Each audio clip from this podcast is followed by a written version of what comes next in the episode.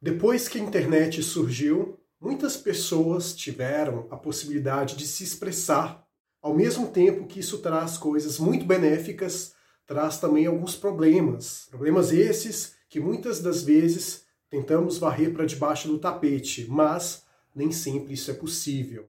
Estou falando aqui sobre a comparação ocasionado pelas redes sociais e demais situações envoltas da internet. Por acaso, você já parou para pensar o quanto que a vida na web é editada? Vem comigo para mais um episódio.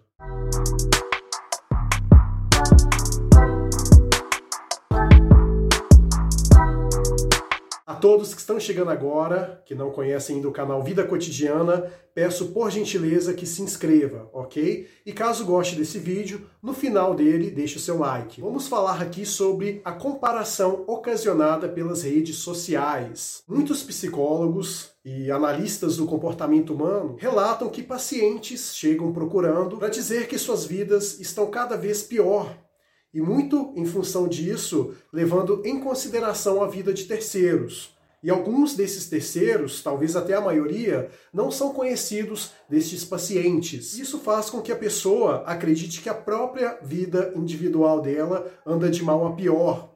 Mas ela não entende que muito daquilo que é posto na internet e similares é uma realidade ditada.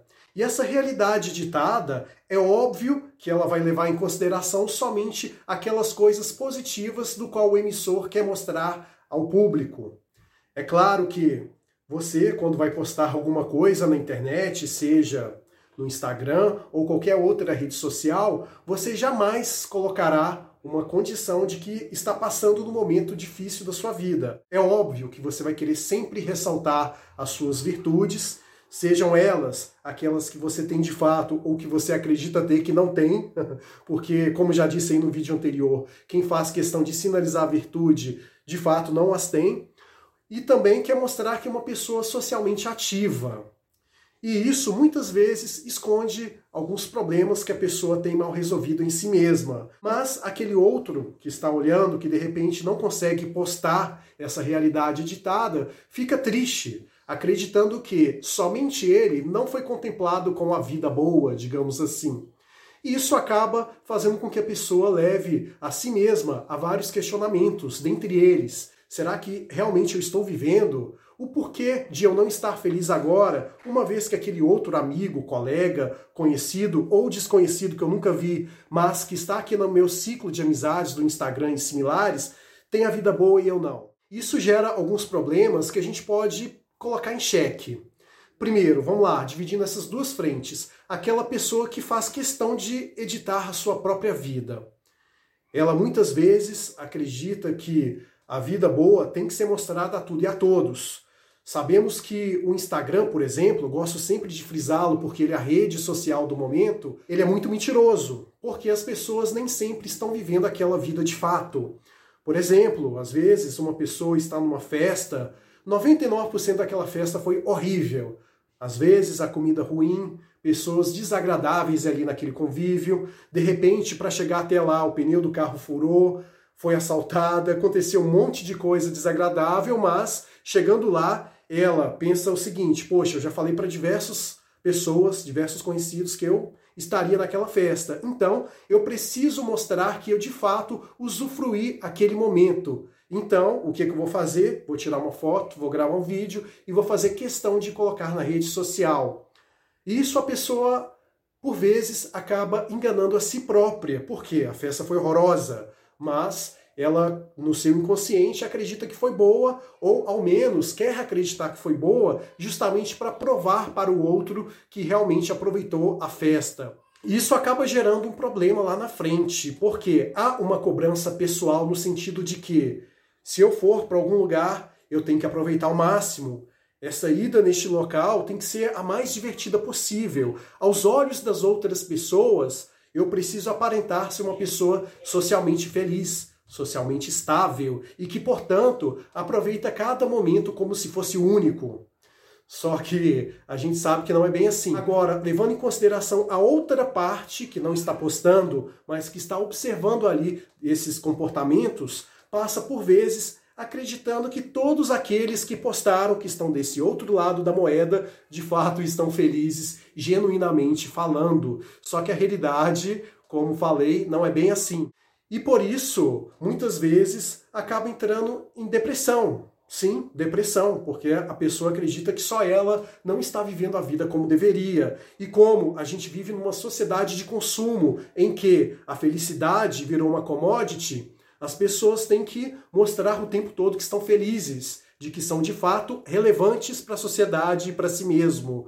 Só que o que eu chamo a atenção é o seguinte: a vida não foi feita para você ser o tempo todo feliz, para você se mostrar relevante para si mesmo e para os outros. A irrelevância, ela faz parte da nossa natureza humana.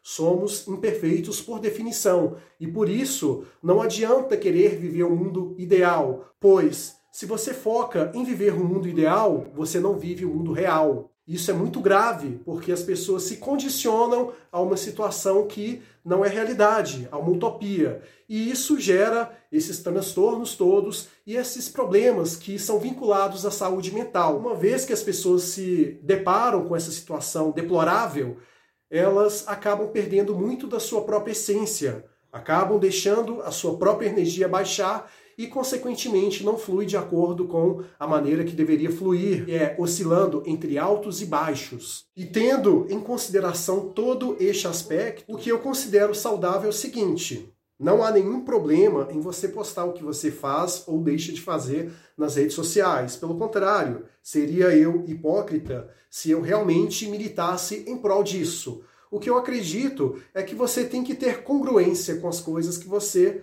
diz e faz muito em função daquilo que você tem de compromisso consigo mesmo. Você não tem que ter um compromisso em se expor para os outros, pois você é um ser humano individual e, portanto, você tem defeitos e qualidades. Sendo assim, não há o que comparar você com outra pessoa. O que você faz no seu ciclo social, aquilo que você tem de conquista e aquelas virtudes que você acredita ter.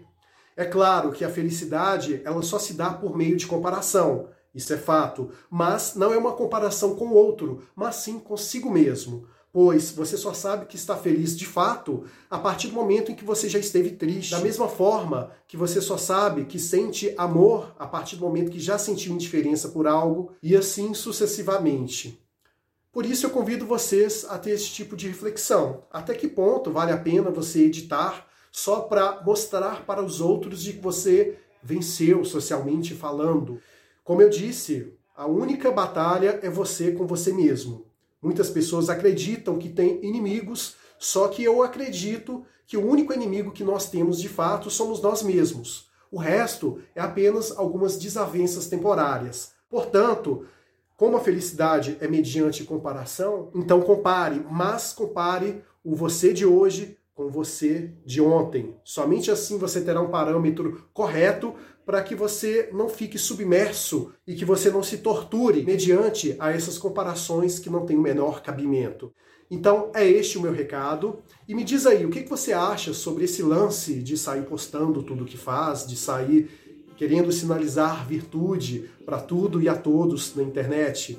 Deixe seu comentário, ok? Um forte abraço para você e até breve.